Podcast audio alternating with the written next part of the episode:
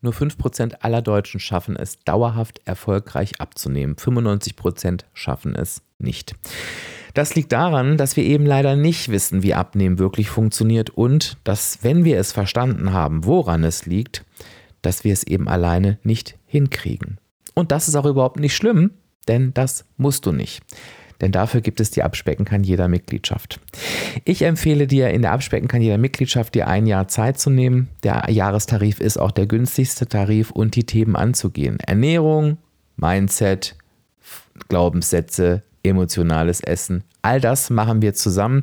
Du findest in der Abspecken kann jeder Mitgliedschaft die große Abspeck Academy mit allen Infos, die du brauchst, mit Arbeitsblättern, mit Videos, damit du in deinem Tempo, in, zu deiner Zeit und auch zu deinen Tageszeiten lernen kannst. Es finden bis zu vier Live-Webinare mit mir im Monat statt, wo wir uns nochmal intensiv im Austausch mit den Themen auseinandersetzen. Du findest deine eigene Abspeck-Community, wo du, wenn du dich, wenn du das möchtest, dich genau mit diesen Menschen austauschen kannst, die auch verstehen wollen oder verstanden haben, wie Abnehmen funktioniert. Und wenn du möchtest und ein bisschen mehr willst und noch ein Platz frei ist, kannst du dir auch 1 zu 1 Coachings dazu buchen in dem speziellen Premium Plus Tarif. Ich würde mich freuen, wenn wir uns in der Mitgliedschaft sehr, sehr bald begegnen. Ähm, den Link dazu findest du in den Show Notes. Er ist aber auch leicht zu merken: www.abspecken-kann-jeder.de slash Mitgliedschaft. Und jetzt legen wir mit der Episode los. Musik ab.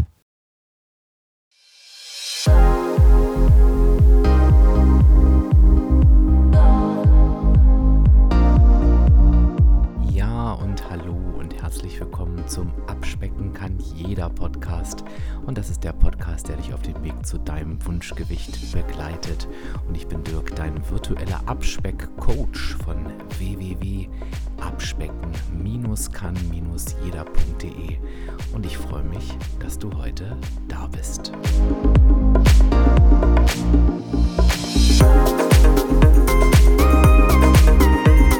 Und ich freue mich, dass du heute wieder mit dabei bist und ich freue mich ganz besonders, dass heute wieder ein Interview ansteht und ich habe die Christine Arndt heute zu Gast. Und Christine unterstützt Menschen, die sich von ihrem Perfektionismus blockiert fühlen, bei der Veränderung von einem Leben der perfekt Pflichterfüllung hin zu mehr Leichtigkeit und Selbstvertrauen. Und als ich so gehört habe, perfekte Pflichterfüllung, hatte ich ganz viele Stimmen im Ohr von meinen Coaches, von meinen Mitgliedern, von vielen, vielen Hörenden. Ich dachte, ich muss die Christine unbedingt einladen, mit ihr über dieses Thema sprechen. Und ich habe mich total gefreut, weil sie hat sofort zugesagt. Und erlaube mir bitte an dieser Stelle für einen kurzen Werbehinweis zu unterbrechen. Die Sonne ist wieder da.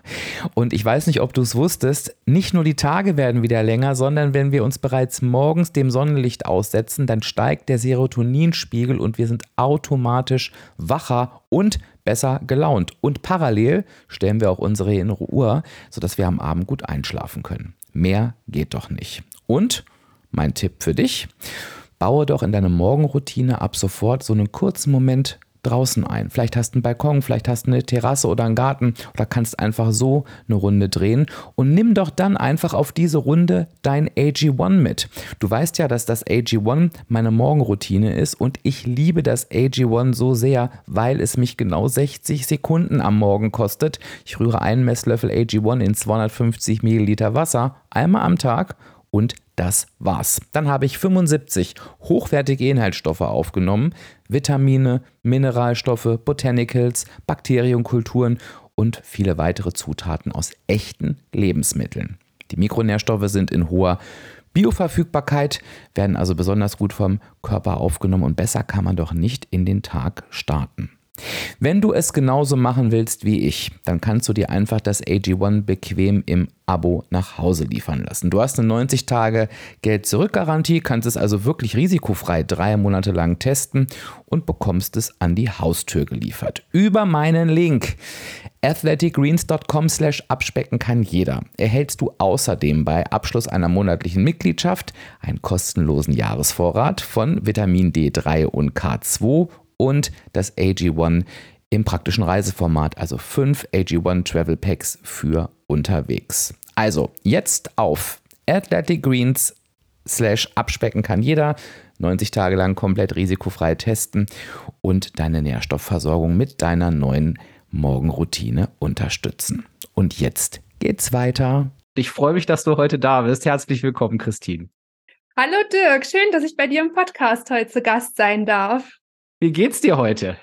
Ja, wundervoll. Ja, es ist, wir nehmen die Folge Anfang April auf. Es ist langsam Frühling. Ja, man fühlt sich gleich viel besser, wenn die Sonne draußen scheint. Und ja, ich finde es schön, meine Expertise heute mit deiner Community teilen zu dürfen. Freue ich mich auch total drauf. Und ich habe direkt was gelesen, Christine, nämlich du bezeichnest dich selbst, nee, gehört habe ich es, gehört habe ich es, mhm. als ehemalige Überperfektionistin, die von ihrer Intuition so weit entfernt war wie der Neptun von der Sonne. Wie kann ich mir das vorstellen? Wie sah denn dein Leben aus?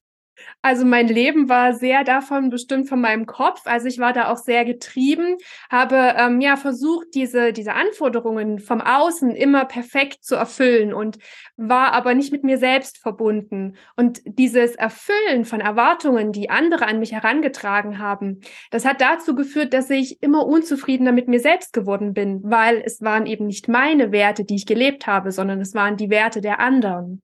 Und diese Verbindung zu mir selbst wieder zu finden, das hat unglaublich viel verändert in meinem Leben. Da werden wir natürlich gleich noch neugierig nachfragen.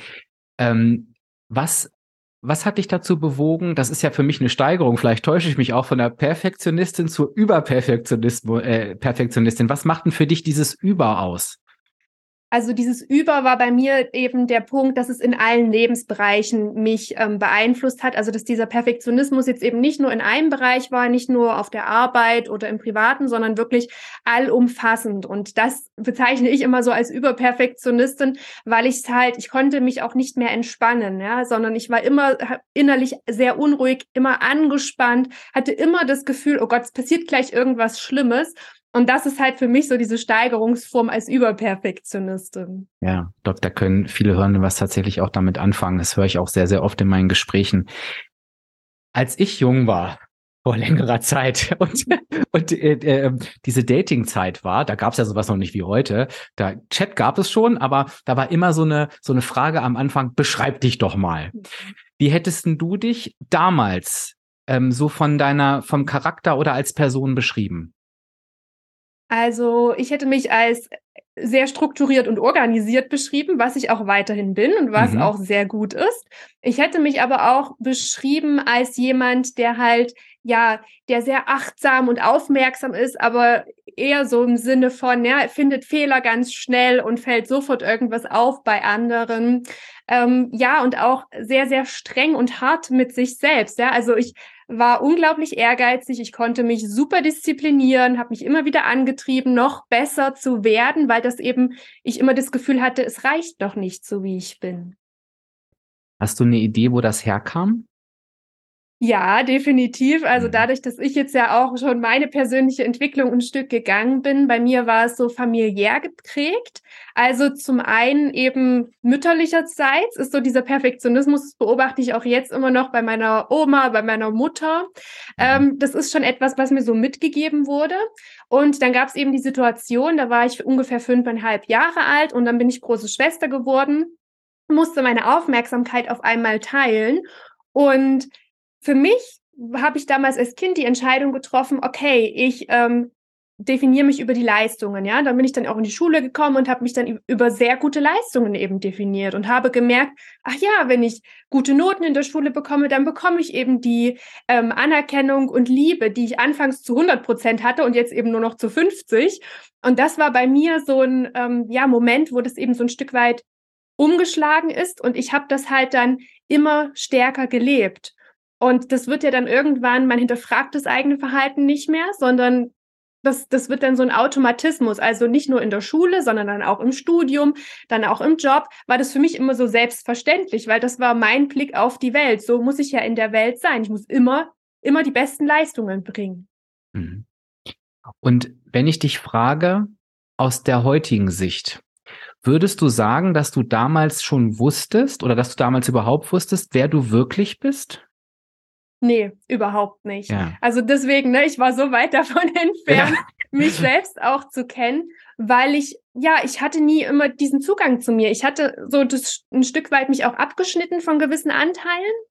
Und habe halt eben meine Aufmerksamkeit immer im Außen gehabt, ja. Also habe eben geschaut, dass im Außen alles gut ist, ne? Dass ich bin auch so ein bisschen aufgewachsen in einer Familie, wo das immer wichtig war, ne? So was denken die Nachbarn, was denken die anderen, also dass man auch immer gut dasteht. Das war schon so was, was mir mitgegeben wurde.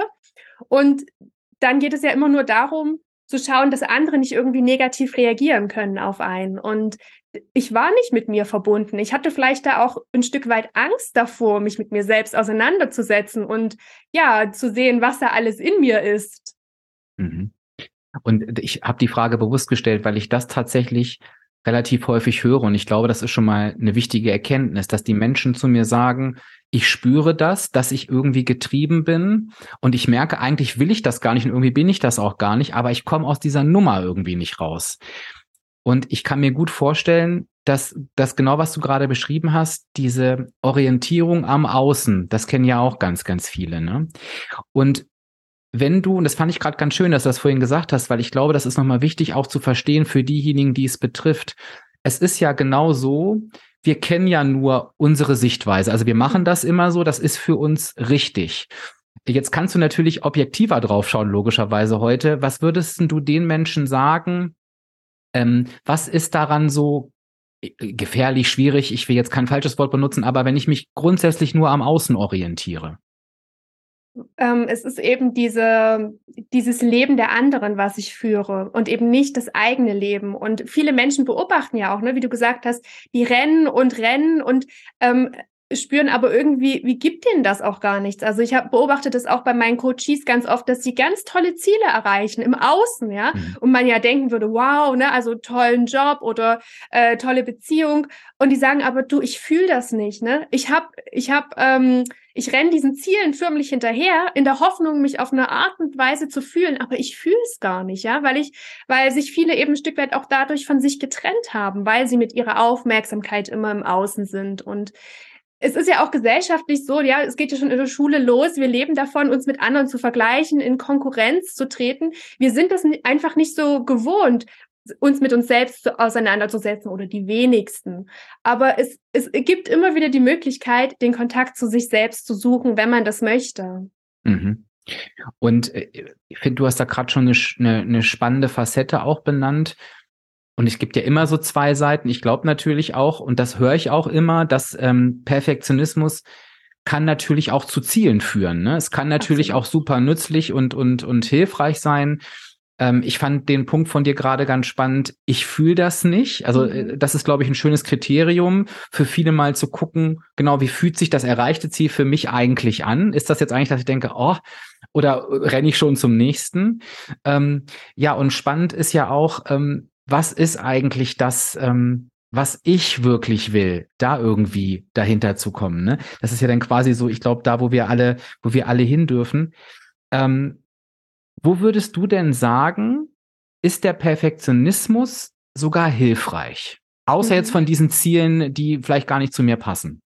Genau. Also grundsätzlich ist es natürlich gut, ne, einen Fokus auf Präzision zu legen. Ja, also ich sage zum Beispiel in Bereichen, wo es darauf ankommt, wenn der Arzt am Operationstisch steht, ja, dann muss jeder Handgriff sitzen oder auch der Pilot, der eine Landung vorbereitet, der kann nicht sagen, oh ja, mal gucken, ich weiß gar nicht so richtig, was ich mache, sondern da muss jeder Handgriff sitzen. Und es gibt natürlich auch Projekte, wo das entscheidend ist, ja, wenn es vielleicht auch um finanzielle Aspekte geht, dass da jetzt kein ein Zahlendreher drin ist, ja, der entscheidend wäre. Aber ähm, das ist eben der eine Aspekt, also diese Detailgenauigkeit, die ist super. Problematisch wird's eben dann, wenn ich das nicht mache, weil ich den Erfolg wünsche oder weil ich, ja, weil ich mich gut fühle, anspruchsvolle Ziele zu haben. Das darf man auch auf jeden Fall, sondern wenn die Intention dahinter ist, ich habe Angst, dass ich versage oder ich habe Angst, dass das nicht funktioniert. Ja, also diese, diese Fehlervermeidungsstrategie, weil man eben keinen Misserfolg haben möchte oder eben keine negativen Konsequenzen haben möchte. Also das ist nochmal eben der Unterschied von der Intention her einfach. Deshalb, ich sage auch immer, Perfektionismus kann durchaus dienlich sein, ja. Und wir brauchen immer Menschen, auch in der Teamarbeit, die halt den Fokus eben genau auf diese Details legen, ja, wo andere hingegen vielleicht so das große Ganze sehen, ist es immer gut, Leute zu haben, die auf Details achten.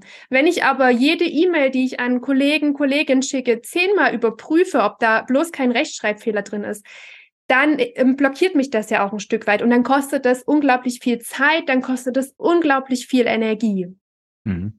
Und ich glaube, das ist auch tatsächlich ähm, der Punkt, der dann irgendwann, mir fällt wie schon wieder kein besseres Wort als schadet ein. Ich sag mal schadet in Anführungsstrichen, dass, dass ich irgendwann merke, wenn ich das bei allem, bei allem so mache und ich habe dann ja oft die Mutter, die die Familie noch hat, die Kinder erzieht, ihren Job noch macht, dass ich dann natürlich ähm, meine Ressourcen verbrauche, zeitlich, körperlich und abends ähm, einfach auch nur noch platt und erschöpft bin, weil ich den ganzen Tag irgendwie funktioniert habe und dann, das höre ich auch noch on top, trotzdem nicht zufrieden. Ne? Also das ist, mhm. weil es wieder trotzdem nicht gut genug sah, war, weil stell dir vor, ich muss einen tollen Job machen, ich möchte eine gute Mutter, ein guter Vater sein und äh, vielleicht noch die perfekte Freundin oder Freund. Ich meine, das ist ja auch ein hoher, ein hoher Anspruch. Ne? Absolut, ja. Und dann muss man sich mal überlegen, der Tag hat nur 24 Stunden. Ich sag auch immer, ein ganzes Leben würde nicht ausreichen, um all diese Erwartungen, die man oftmals ja auch glaubt, erfüllen zu müssen, die vielleicht gar nicht von anderen so an einen rangetragen werden, die zu erfüllen. Und eben genau, wie du sagst, immer wieder ganz gleich, was ich erreiche, immer wieder das Gefühl zu haben, ja, irgendwie so richtig war es noch nicht und eigentlich hätte ich noch ein bisschen besser sein müssen. Also sich da selbst im inneren Dialog auch bestrafen, sich selbst kritisieren dafür, trägt dem Wohlbefinden auch nicht bei. Und ich vermute ganz stark, wenn du jetzt zuhörst, dass du vielleicht, wenn, wenn du den Perfektionismus auch kennst, ganz oft gemacht hast, check, check, check, check. ähm, und das Schöne ist ja jetzt aber, ich habe ja bewusst den Spannungsbogen hier äh, in die Länge gezogen, dass die Christine natürlich beim Abnehmen, sagen wir mal, Christine Klickmoment, ne, ihren Klickmoment hatte. Das heißt, du, du hast das ja bei dir verändern können. Was war für dich dieser Klickmoment, wo du gesagt hast, ähm, das muss jetzt irgendwie anders werden oder das geht nicht so weiter?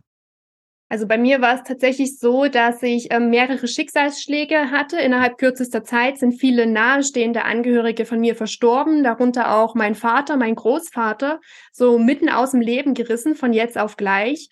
Und mir ist auf einmal bewusst geworden, wie fragil das Leben eigentlich ist. Ja, also wie schnell das eben komplett anders sein kann und wie ja, wie unzufrieden ich in dem damaligen Moment war und ich dann für mich gesagt habe, ich will so nicht weiterleben. Ich will nicht länger irgendwie den vermeintlich tollen Job haben, der mich aber null erfüllt und äh, in einem Kontext arbeiten, wo ich immer aufpasse, dass ich ähm, mich bloß nicht selber zeige, ja, sondern immer bloß eine Facette von mir, die eben ja ähm, so aalglatt war, dass bloß keiner ähm, da irgendwie, dass ich da keine negativen Reaktionen beim Gegenüber führe. Und das war für mich so der Moment, wo ich gesagt habe, ich muss was verändern. Und ich wusste aber zu dem Zeitpunkt nicht mal ansatzweise, was ich verändern äh, wollte, sondern ich wusste nur, es muss irgendwie anders werden. Und das ist, glaube ich, so ein bisschen, was ich auch gelernt habe seitdem, dem Prozess zu vertrauen, ja, und eben nicht zu sagen, oh, ich muss jetzt schon den perfekten Plan haben, ja, wie es weitergeht, sondern einfach zu sagen, okay, das Leben, das ist für mich und es hat irgendwie alles einen Sinn, auch wenn ich es zum jetzigen Zeitpunkt noch nicht sehe, aber ich kann es halt schaffen, mh, mm, ja, etwas zu verändern. Und das war der Moment, wo mir meine Coaching-Mentoren begegnet sind, wo ich die Coaching-Ausbildung machen durfte. Und da, ein Teil von der Ausbildung ist eben auch, sich mit seinen eigenen inneren Blockaden zu beschäftigen und da durfte ich für mich sehr, sehr viel eben auflösen. Deswegen kann ich jetzt sagen, ich bin so eine entspannte Perfektionistin. das ist auch eine schöne Bezeichnung, die entspannte Perfektionismus. Du, und ich glaube tatsächlich, ähm, das finde ich ganz toll, dass du diesen Begriff gerade verwendest. Ich bin gerade so in den Köpfen äh, der Menschen, mit denen ich mich dazu immer austausche. Ich glaube, das wäre wirklich was, wo sie sagen würden, genau, genau dies Entspannte, das hätte ich gerne. Diese guten Eigenschaften, die gehören ja auch zu mir, aber dieses, mh, mm, das macht mich halt wirklich wahnsinnig. Ich habe gerade so beim Zuhören gedacht, mh, hm, ich habe so eine Parallele gefunden zum Abnehmen, wo ich immer sage, es ist ganz wichtig. Es wird ja immer gesagt, dass das so abgedroschen ist, aber beim Abnehmen ist es wirklich wichtig, das Warum zu haben. Also wirklich, warum möchte ich das eigentlich? Wenn jetzt jemand hier zuhört und sagt, ich möchte dieses Thema gerne loswerden, aber komm da nicht raus. Für wie wichtig empfindest du es denn da auch so ein Warum zu haben? Weil du hast es ja gerade irgendwie beschrieben, es geht so nicht weiter und so. War das ein wesentlicher Punkt für dich? Ja, also ein wesentlicher Punkt war eben diese Unzufriedenheit, wo ich mhm. eben gemerkt habe, mich zieht das so runter und ich hatte auch gar keine Energie mehr, ja, wie du das vorhin so schön beschrieben hast, keine Energie mehr für irgendwie mich mit Freunden zu treffen oder ähm, irgendwie schöne Dinge. Ich habe die schönen Dinge auch nicht mehr gesehen. Und äh, diese Lebensfreude, die hat mir total gefehlt. Und ich wusste aber irgendwie, irgendwie ist die da. Also ich kann, ich kann da wieder in Kontakt damit kommen. Und das ist eben, glaube ich, für mich, dass dieses Warum. Ja, weil das Leben, das darf auch anders sein. Ne? Das Leben darf leicht sein, wenn du dir das wünschst. Und das Leben darf auch wundervoll sein, wenn du dir das eben wünschst. Und äh, kannst jetzt natürlich sehr gerne so tief ins Detail gehen, wie du möchtest oder eben auch nicht. Was ist dann genau bei dir passiert? Welchen Weg bist du dann gegangen? Also bei mir war das dann so, dass ich, ähm, ich war befristet im öffentlichen Dienst tätig gewesen und das war auch immer so meins, ich hatte, konnte mich nie festlegen auf eine Stelle, weil ich irgendwie immer das Gefühl habe, eigentlich ist es das gar nicht, ja.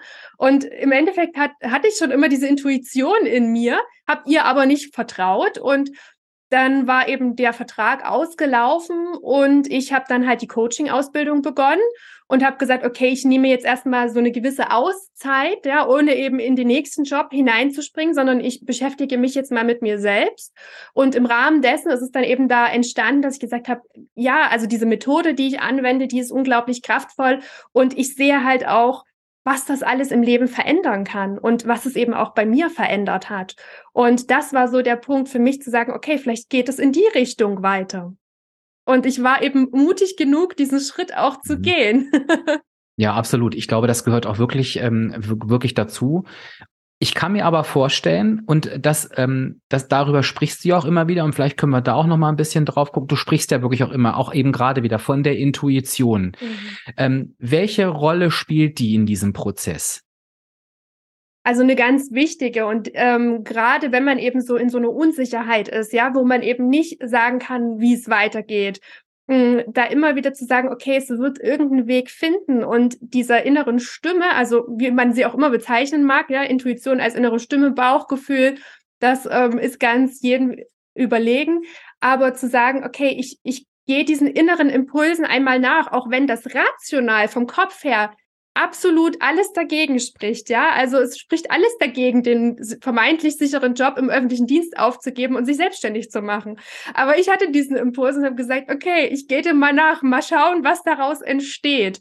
Und das ist eben diese, was dann eben auch kommt, wenn man sich wieder mehr mit sich selbst verbindet, dass man da auch in sich so eine Stärke findet. Weil ich finde, gerade in so Zeiten, wie aktuell, wir, wir können gar nicht alle Informationen ähm, bekommen im Leben, um wirklich zu 100 Prozent sichere Entscheidungen zu treffen. Es ist einfach auch ganz viel, wo wir sagen müssen, okay, da, ich entscheide mich jetzt so und ich vertraue darauf, dass das funktioniert. Ja. Hm. Ich weiß nicht, wie es dir damals ging. Du hast ja gesagt, die war auf jeden Fall immer schon da. Mhm. Ich kann mir gut vorstellen, ich weiß nicht, ob du das auch erlebst, dass jemand sagt, ich habe das nicht ich habe diese Stimme nicht, ich, ich habe das Gefühl nicht. Ähm, was würde, also äh, Kettenfrage, was würdest du darauf antworten und wie kann ich es schaffen, da wieder den Kontakt besser herzustellen? Mhm. Ja, also ich kenne das absolut, dass viele das sagen, habe ich nicht. Ne? Gerade wenn ich sage, ich spüre mich selbst nicht, dann bin ich ja ein Stück weit auch davon abgeschnitten. Und trotzdem würde ich sagen, die Intuition ist in jedem vorhanden, ja. Und man kann da, indem man ja beginnt, sich mit sich selbst auseinanderzusetzen, immer wieder auch Zeit für sich selbst zu nehmen, ja, sich, ich sage auch mal, sich selbst besser kennenzulernen, mit vielleicht verschiedenen Coaching-Übungen, mit Zeiten, die man sich nur für sich selbst nimmt da kann man wieder in Kontakt kommen und die Intuition ist nicht weg. Die Intuition spricht auch immer zu uns. Wir hören sie eben nur nicht, weil wir viele innere Anteile haben und gerade bei Perfektionisten innen ist es oftmals der innere Kritiker, ne, der mhm. da viel, viel stärker ist und den man viel öfter hört. Aber es gibt auch andere Anteile in einem und diesen wieder den Raum zu geben, das verändert eben ganz viel. Und da darf man sich auch ganz sanft und behutsam annähern. Ja, also sage ich auch immer, es ist ein Prozess. Es geht nicht darum, sofort zu sagen, jetzt äh, lebe ich nur noch aus dem Bauch heraus. Das finde ich, das fände ich auch tatsächlich ein bisschen gefährlich, sondern mhm. es darf so eine Balance finden zwischen der Intuition, aber auch der Verstand, weil der ist auch unglaublich wertvoll. Da darf man für sich eben eine Balance finden. Ich denke auch, äh, korrigiere mich gerne, wenn es nicht stimmt. Ähm, dass doch auch die Stimme, die mir sagt, ich lebe dieses Leben gerade so mit diesem Perfektionismus, aber ich fühle mich nicht wohl damit. Ist das nicht auch schon eine, eine, eine, die, die Stimme, die mir eigentlich sagt, also nur den ersten Schritt, guck da mal hin, irgendwie passt das nicht. Ist doch auch schon sowas, oder? Mhm, das ist ja, ja, auch schon so ein bisschen die Intuition, genau, ja. ja. Ja, und da wäre ja vielleicht spannend, auch, auch anzufangen, vielleicht äh, da schon mal hinzuhören, ähm, warum geht's mir damit nicht gut, was genau äh, ähm, stresst mich. Und ich glaube, wichtig ist, sich, das geht, glaube ich, auch super schnell, sich diese Gedanken dann auch nicht zu verbieten. Ne? Ich glaube, das geht auch schneller, so mit dem Hammer draufzuhauen und zu sagen, nee, das darf ich jetzt nicht denken. Äh, gerade so diese klassischen, ne, ich keine Ahnung, ich mich nervt meine Familie gerade, das geht doch nicht. Ne? Ich muss ja eine gute Mutter, ein guter Vater sein, rums, sondern mhm. einfach mal hinzuhören.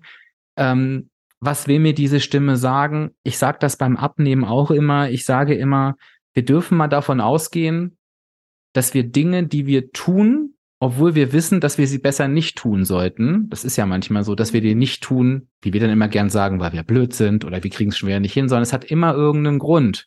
Und da mal hinzuhören, was ist denn meine Begründung gerade? Äh, das ist halt oft oft ganz spannend, ne? Absolut.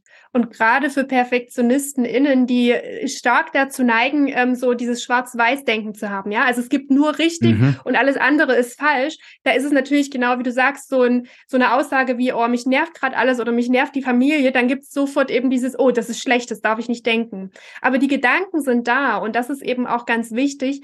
All das darf da sein, was vorhanden ist, weil es hat eben einen Grund, wie du sagst. Und dem einfach mal den Raum zu geben, auch was Emotionen angeht, also weil ich auch ganz viel mit Gefühlen arbeite, unglaublich wichtig, weil es hat einen Grund, warum es da ist und es wird nicht verschwinden, nur weil ich mir das selbst verbiete. Mhm. Ja, absolut. Bevor ich dir ähm, vielleicht mal ein paar Fälle rüber, ein paar Beispiele rüberschmeiße vom, vom Abnehmen, die ich so erlebe, vielleicht äh, finden wir ja da gemeinsam was finde ich es noch ganz spannend. Gibt es sowas wie, ähm, wenn ich jetzt zuhöre und sage, okay, ich möchte jetzt an dieses Thema ran. Ich glaube, der erste Schritt ist vielleicht wirklich auf diese Stimme mal zu hören. Ist die eigentlich da? Wann sagt die mir was?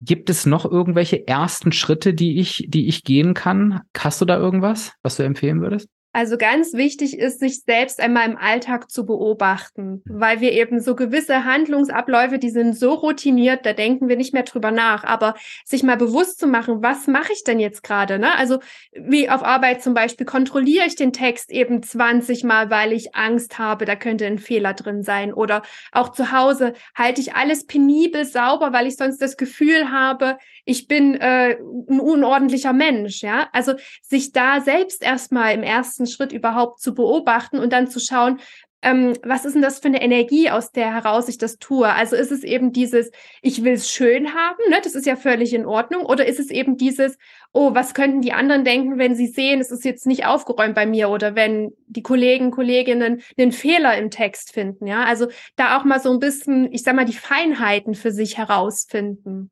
Mhm. Das finde ich einen sehr spannenden Unterschied, ja. Und wahrscheinlich wäre dann ähm, der erste Ansatz vielleicht genau bei den Themen zu gucken, wo ich das Gefühl habe, ich bin irgendwie vom Außen gesteuert, ne? Mhm. Ähm, ja. Genau, absolut. Oder da ist halt so ein Druck, ne, dass ich das aus so einem Druck heraus tue. Oder man, es kann auch, also ähm, Perfektionismus kann auch im übertriebenen Sinne auch dann zu psychischen Erkrankungen führen, ja, also Angst oder Zwangsstörungen, also so im Worst-Case-Szenario. Aber ich, mir ist es auch wichtig, das zu sagen, dass es halt eben auch bis ins Extrem getrieben werden kann. Und deshalb ist es so wichtig, da im Vorfeld zu sagen, okay, wie kann ich für mich eben einen Ausgleich schaffen, dass ich die positiven Aspekte durchaus lebe, weil die wertvoll sind, aber sie mich eben nicht mehr bestimmen. Äh, äh, habe ich doch noch eine ergänzende Frage dazu, weil du es gerade selber rübergeworfen hast. Wie ist denn das bei dir heute? Was würdest du sagen, welche, welche Dinge sind so geblieben bei dir, wo du gesagt hast, die nehme ich jetzt und welche Gedanken sind also zwei Fragen in einer. Ich, vielleicht sind sie auch gar nicht weg, aber wie gehst du mit denen heute anders um? Ich glaube, dieses anders umgehen. Also bei mhm. mir ist es schon so, dass ich gerade am Anfang, wenn ich ein neues Projekt habe, sehr dazu neige, alles richtig zu machen und da auch viel Energie reinzugeben. Inzwischen ist es aber so, dass ich Sachen auch dann loslassen kann. Also, dass ich da nicht hundertmal drüber schaue, sondern sage, okay, jetzt ist für mich ein Stand erreicht, das gebe ich jetzt nach außen und es ist auch okay, wenn Kritik zurückkommt, also diesen Umgang mit Fehlern, also Fehlern in Anführungsstrichen, ne, das habe ich für mich sehr gut transformieren können. Dennoch bin ich eine, ja, also ich kriege immer noch ganz viel zum Korrekturlesen von anderen, weil die eben wissen, Christine äh, den kleinsten Fehler, ja. Und ähm, das ist natürlich ein super Aspekt, beziehungsweise fallen mir auch sofort kleine Details auf aber es ist eben nicht mehr so, ich kann es eben auch stehen lassen, ne? selbst wenn es nicht perfekt ist. Und das mhm. ist halt ein Unterschied, damit mit sich selbst auch gelassener sein, mit sich selbst liebevoller zu sein, also dass ich mich da auch nicht mehr so antreibe, sondern sage, es ist okay, ich darf mich auch dafür anerkennen, das ist eben auch ganz wichtig. Und muss eben nicht immer die Beste sein, sondern so wie es gerade ist, ist es vollkommen in Ordnung. Schön. Ja, sehr, sehr schön. Ich, und das war nochmal, war nochmal gut, dass du das angesprochen hast, weil ich das beim emotionalen Essen auch immer erlebe, dass ähm, viele mit der Erwartungshaltung rangehen, das muss weg. Ne? Mhm. Und ich sage immer, schau, wir haben echt ein Problem mit dem emotionalen Essen, was sich aufs Gewicht auswirkt. Jetzt gucken wir mal in die Welt hinaus. Die Statistiken sagen, 80 Prozent aller Deutschen essen emotional, un unabhängig vom Gewicht.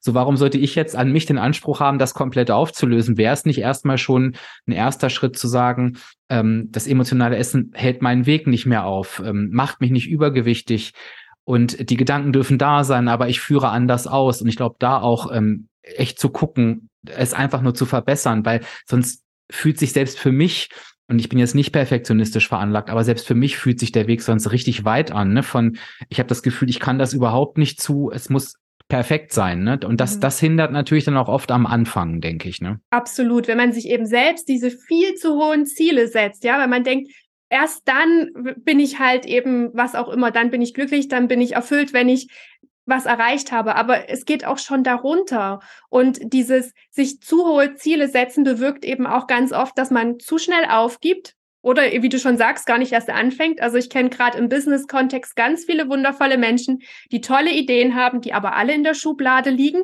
weil sie eben glauben, ne, das ist noch nicht perfekt genug, ich kann damit noch nicht nach außen gehen. Und da ist es wirklich so zu sagen, okay, was sind denn realistische Schritte für mich selbst, ne? Und nicht für irgendjemand anders.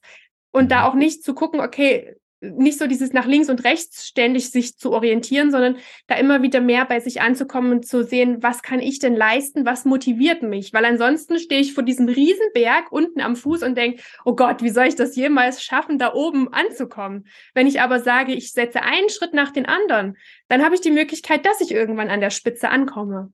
Ja, sehr, sehr schön. Christine, ich versuche jetzt noch mal ein paar Tipps äh, rauszuleiern zu ein paar praktischen Situationen. Jetzt müssen wir aber dazu sagen, dass du natürlich logischerweise, ich, äh, ich weiß nicht, wie tief du in dem Thema Abnehmen drin steckst, wahrscheinlich gar nicht. Das heißt, ich werde jetzt natürlich versuchen, die Situation bestmöglich zu, zu erklären ähm, und mal gucken, ähm, vielleicht schaffe ich das ja. Ähm, du musst dir vorstellen, es ist ganz häufig so, und jetzt, wenn du auch gerade zuhörst, äh, hinterfrag dich da gleich nochmal mit, ähm, je nachdem, wie lange du diesen Podcast schon hörst dass mir Coaches oder Mitglieder oder auch Hörende, die mir schreiben, berichten, ich scheitere genau an diesem Perfektionismus. Also die nehmen das wirklich wahr, die sagen, ich will das immer zu gut machen. Ich weiß genau, das wissen die, sagen sie, ich weiß genau, dass das falsch ist, aber ich kann nicht anders. Und ein paar klassische Beispiele sind, Du musst dir vorstellen, beim Abnehmen ist es so, wir lassen mal die ganzen Kopfthemen außen vor, du nimmst ab, wenn du ein Kaloriendefizit hast. Und die meisten von uns tracken die Kalorien in einer Track-App, damit sie eben die Kontrolle über diese Energiebilanz haben, was natürlich den Perfektionistinnen und Perfektionisten gut gefällt, weil ne, da kann ich mitarbeiten. So, jetzt sage ich aber, ähm, es kann nicht so sein, dass du jeden Tag in einem Kaloriendefizit bist, weil das ist nicht das Leben. Kein schlanker Mensch, kein natürlich schlanker Mensch, der sich mit dem Abnehmen noch nie beschäftigt hat, wenn der tracken würde, würde auch merken, huch, ich bin ja manchmal drüber und manchmal drunter. Und das ist für die aber, hören die, ist aber unheimlich schwer, sagen sie, umzusetzen. Die wollen, nee, ich fühle mich schlecht, wenn die App rot anzeigt oder so. Hättest du da irgendwas, wie würdest du damit umgehen? Hm.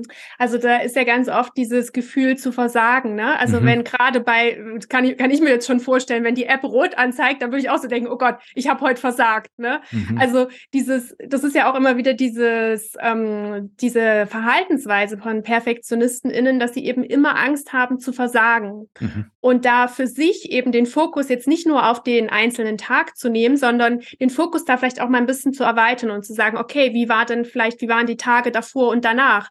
Es geht ja nicht darum, immer diesen einen Tag immer perfekt zu machen, sondern es geht ja ums große Ganze. Also diesen so mal rauszoomen aus diesem einen Tag und sich vielleicht mal die ähm, Kalorienbilanz von der gesamten Woche oder vielleicht auch vom Monat anzuschauen um ähm, da eben das ein bisschen zu relativieren, weil ich, ich habe immer so eine tolle Übung, ähm, die ich gerne mitgebe. Das ist die 10-10-10-Übung. Und zwar, wie wichtig ist ähm, diese Situation für dich jetzt gerade in zehn Minuten? Wie wichtig ist sie in zehn Wochen? Und wie wichtig ist sie in zehn Jahren für dich? Also, dass man da immer mal wieder ein bisschen relativiert. Ist wirklich diese rote App die du, oder ne, wenn, der, wenn die App mhm. heute rot anzeigt, ist das in zehn Wochen noch so relevant für dich? Ist das in zehn Jahren noch so relevant für dich? Und da kann man so ein bisschen einen Abstand bekommen zu diesem, ja, ich sag mal, katastrophisieren, was eben PerfektionistInnen auch machen, dass sie sagen, ich habe jetzt sofort den Kontrollverlust, weil heute ähm, die App rot angezeigt hat. Toll. Und ich muss dazu sagen, wir haben uns nicht abgesprochen, aber ich habe tatsächlich auch genau dieses, ich habe so ein Kaloriensparbuch, nennt sich das, mhm. äh, dass du so ein bisschen quasi die Kalorien, die heute über sind, einzahlst, dass du einen Gesamtüberblick hast. Aber neu, und diese Übung finde ich natürlich richtig toll, mhm. diese 10, 10, 10, weil ich glaube, ähm, das ist dann allen klar, dass der, der, keine Ahnung, äh, der 4. April in zehn Wochen, ob ich da jetzt drei Kalorien drüber war oder nicht, völlig Wumpe ist. Und ich, und es ist ja nicht jeder und es sind ja nicht alle so Freunde vom genauen Mittracken oder Excel. Aber das ist natürlich eine Übung, die kann ich mir schön vor Augen führen und da kann ich mich, glaube ich, relativ schnell reinversetzen und von zehn Jahren wollen wir gar nicht sprechen, weil da haben wir das natürlich sowieso vergessen. Absolut. Sehr schön. Ähnlich, aber ein bisschen anders. Ähm, ich bin jetzt fleißig am Tracken und ich gehe auswärts essen. Und ich werde immer wieder gefragt, Dirk, wie machst du das? Wie kann ich genau tracken beim Auswärtsessen? Ich sage immer gar nicht, weil du einfach nicht weißt, das ist, liegt auch nicht an dir. Du weißt nicht, was der Koch ins Essen macht. Du müsstest dich daneben stellen. Du kannst dir noch so viel Mühe geben. Du weißt es nicht. Es ist ein Ratespiel wird auch verstanden, aber dann ich komme damit nicht klar. Ich weiß nicht und bevor ich schätze, dann mache ich es lieber gar nicht. Also es ist, glaube ich, auch diese ganz oder gar nicht Mentalität. Ja. Hättest du da einen Tipp? Ähm, ich glaube, da ist es vielleicht auch ein Tipp, ähm, ja, wieder diese inneren Anteile in sich ein Stück weit zu kultivieren und zu sagen, okay, ja, der strenge Anteil in mir, der möchte jetzt gerne auch das Essen auswärts tracken. Was würde denn aber der liebevolle Anteil in mir vielleicht sagen? Wie würde der reagieren, ja? Also da auch mal zu schauen. Und wenn man mit diesen inneren Anteilen nicht so richtig was anfangen kann, kann man auch sagen, okay, wie würde denn die beste Freundin, der beste Freund in so einer Situation mit einem sprechen, ja? Also würde der sagen, nee, also wenn du das jetzt hier nicht äh, tracken kannst, dann bleib lieber zu Hause oder würde der sagen, weißt du was, komm, erlaub dir das heute, gib dir selbst die Erlaubnis, das ist, glaube ich, auch sehr, sehr wichtig und ähm, genieß heute den Tag und dann kannst du eben an einem anderen Tag dann da wieder, sagen wir mal, ein bisschen disziplinierter sein. Denn du bist kein schlechter Mensch, nur weil du mal einen Abend lang nicht diszipliniert genug alle äh, einzelnen Kalorien aufgeschrieben hast.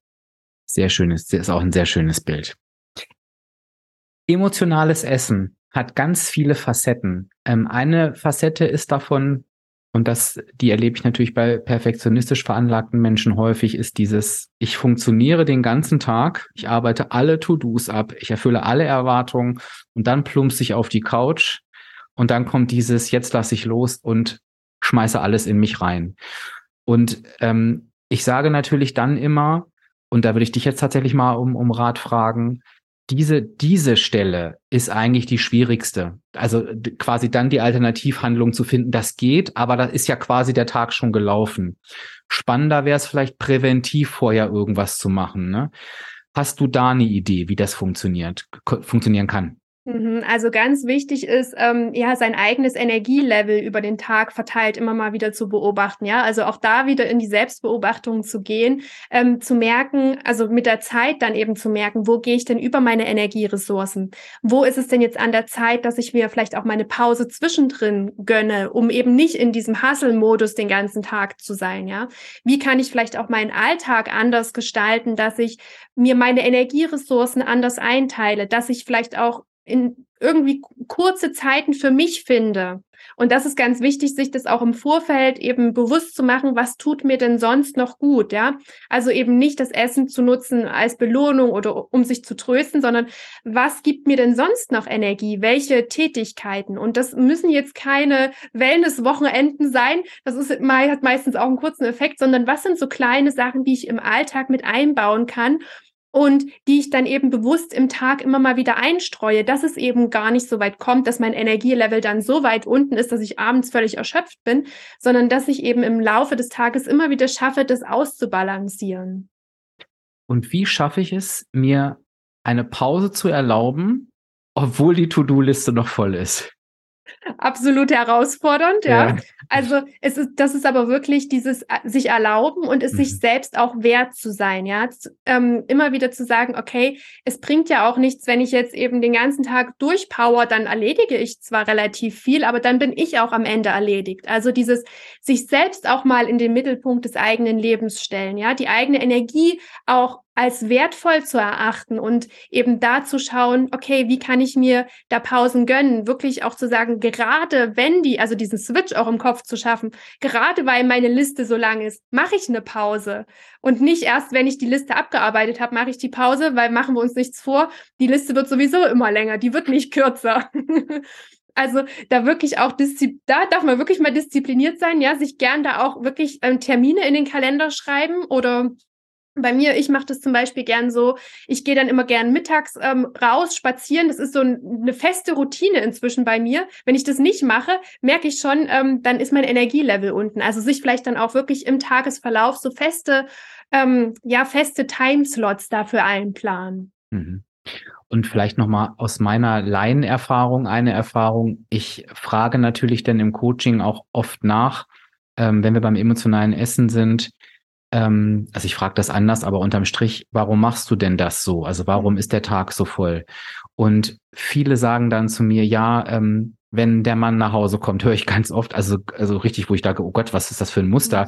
Da soll das Essen auf dem Tisch stehen. Oder wenn die Kinder nach Hause kommen. Und dann, weil ich es aber inzwischen besser weiß, frage ich immer, sag mal, Wurde das so formuliert an dich, diese, diese Erwartung, oder ist das deine eigene? Und ganz oft höre ich nie, das sagt hier keiner. Mhm. Und dann sage ich immer, tu mir mal einen Gefallen. Äh, ich hoffe doch sehr, dass wenn du nachfragst, dass die Leute dir sagen, nee, natürlich erwarten wir das nicht von dir, aber probier es mal aus.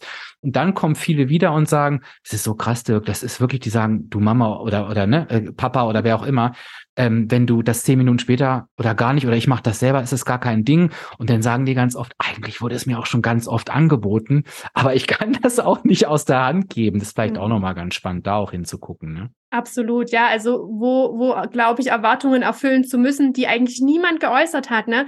Die man eben für sich irgendwann mal geschlussfolgert hat. Oftmals vielleicht auch aus der Ursprungsfamilie gekommen, ne? Weil vielleicht die Eltern das in so einem Kontext vorgelebt haben und aber zu schauen, ja, entspricht mir das noch? Will ich überhaupt so in der Welt sein? Ja, dass ich zum Beispiel immer diejenige bin, die fürs Abendessen verantwortlich genau. ist.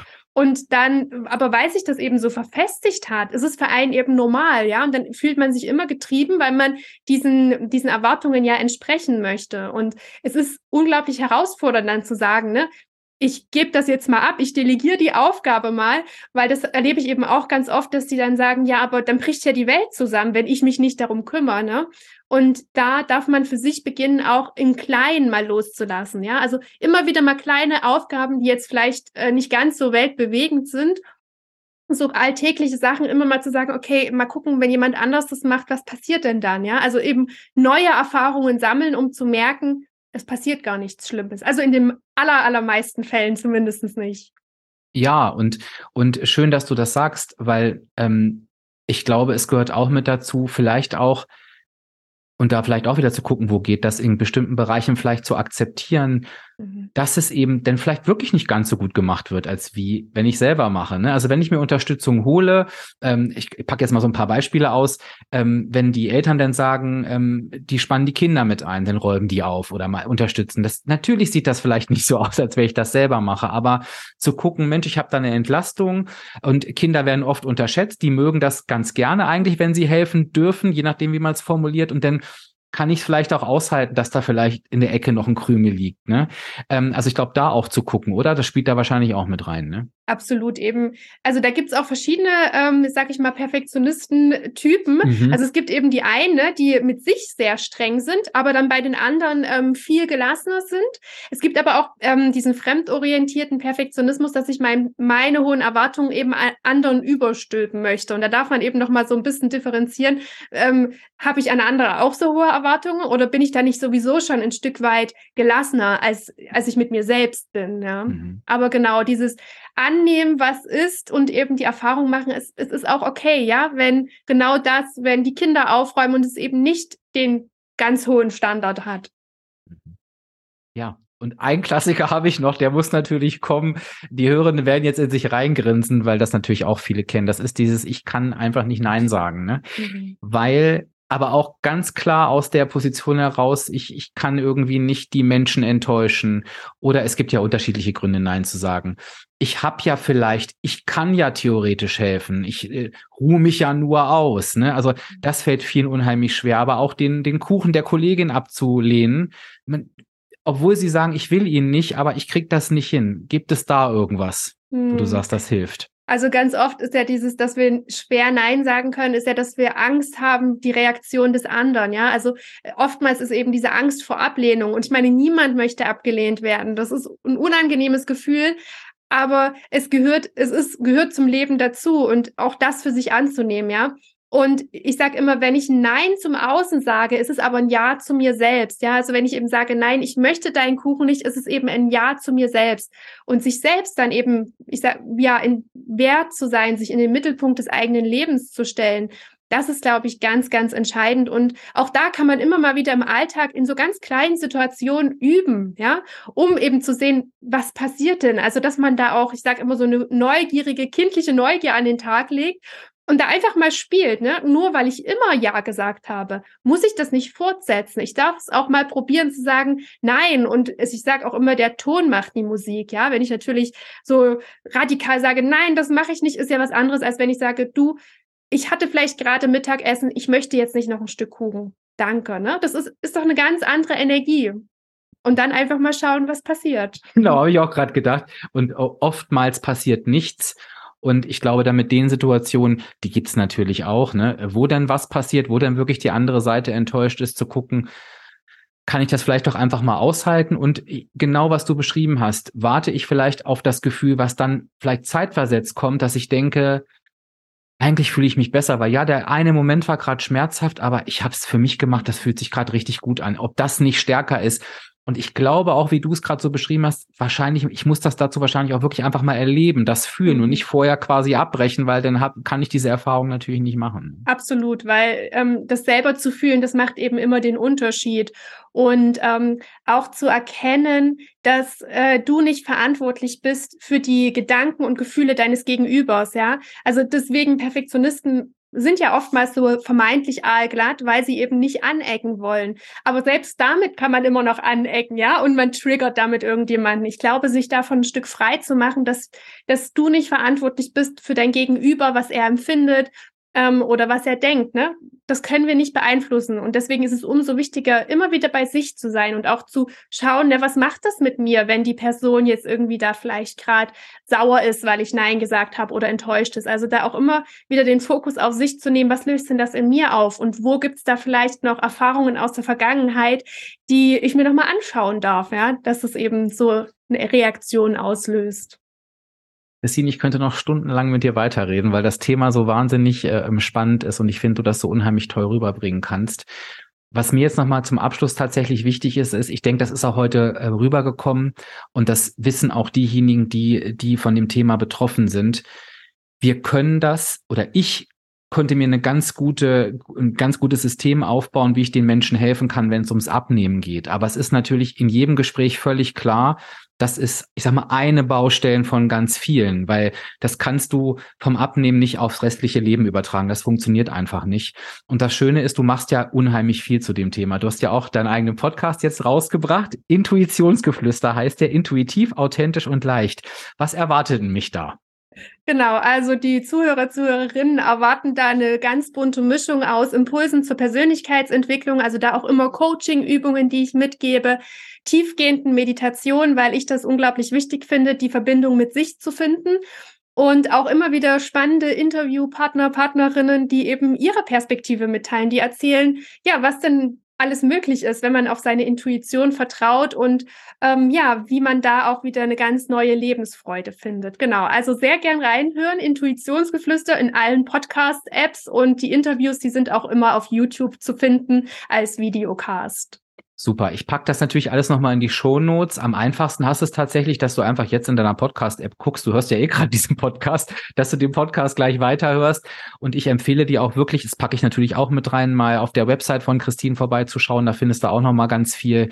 Und alle wissen, dass ich ein großer Freund von Coaching bin, nicht nur weil ich selber mache, sondern weil ich glaube, ich denke, dass das wirklich eine super wichtige Hilfe sein kann, bei, mein, bei mir war es so, wir haben es bei dir gehört, auch bei dir hat das alles mit einem Coaching angefangen. Genau. Du bietest ja auch Coachings zu dem Thema an.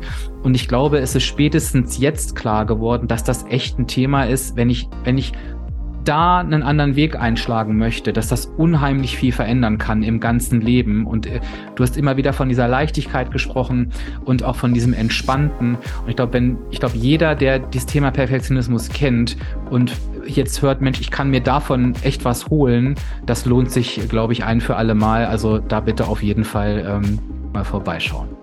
Absolut. Und ich glaube, mir ist es auch nochmal ganz wichtig zu sagen, Unterstützung ist wertvoll. Mhm. Weil gerade Perfektionisten innen neigen dazu zu sagen, okay, ich mache das selber, weil ich ja die hohen Ansprüche habe. Aber jeder, jeder hat blinde Flecken, ja. Wir kommen da selber einfach nicht ran. Und da ist es so wertvoll, dass man, ich sag mal, eine neutrale Person hat von außen, die einem da auch unterstützen kann, eben an diese blinden Flecken zu kommen, die wir eben selber nicht lösen können. Super. Wie immer, zum Abschluss die Bitte, wenn du diese Podcast-Folge gehört hast, weißt du ja, am Tag der Erscheinung dieses Podcasts gibt es einen passenden Instagram-Beitrag. Da darfst du sehr gerne sagen, was du dir aus der Folge mitgenommen hast. Vielleicht hast du auch noch eine Frage, möchtest ein Feedback geben. Wenn du sagst, oh, ich habe Angst, mich zu outen, ist überhaupt kein Problem, dann schreib eine E-Mail an fragen.abspecken-kann-jeder.de. Vielleicht haben wir irgendein Thema noch nicht angeschnitten, vielleicht interessiert dich was. Feedbacks leite ich natürlich weiter. Und wie gesagt, auf jeden Fall nochmal die Empfehlung, bei Christine im Podcast ähm, vorbeizuschauen. Da, da sind schon einige Folgen, bin ich mir ganz sicher, wirst du dir noch mehr mitnehmen als heute. Christine, ich danke dir vielmals für das Gespräch. Dankeschön, Dirk, dass ich bei dir sein durfte.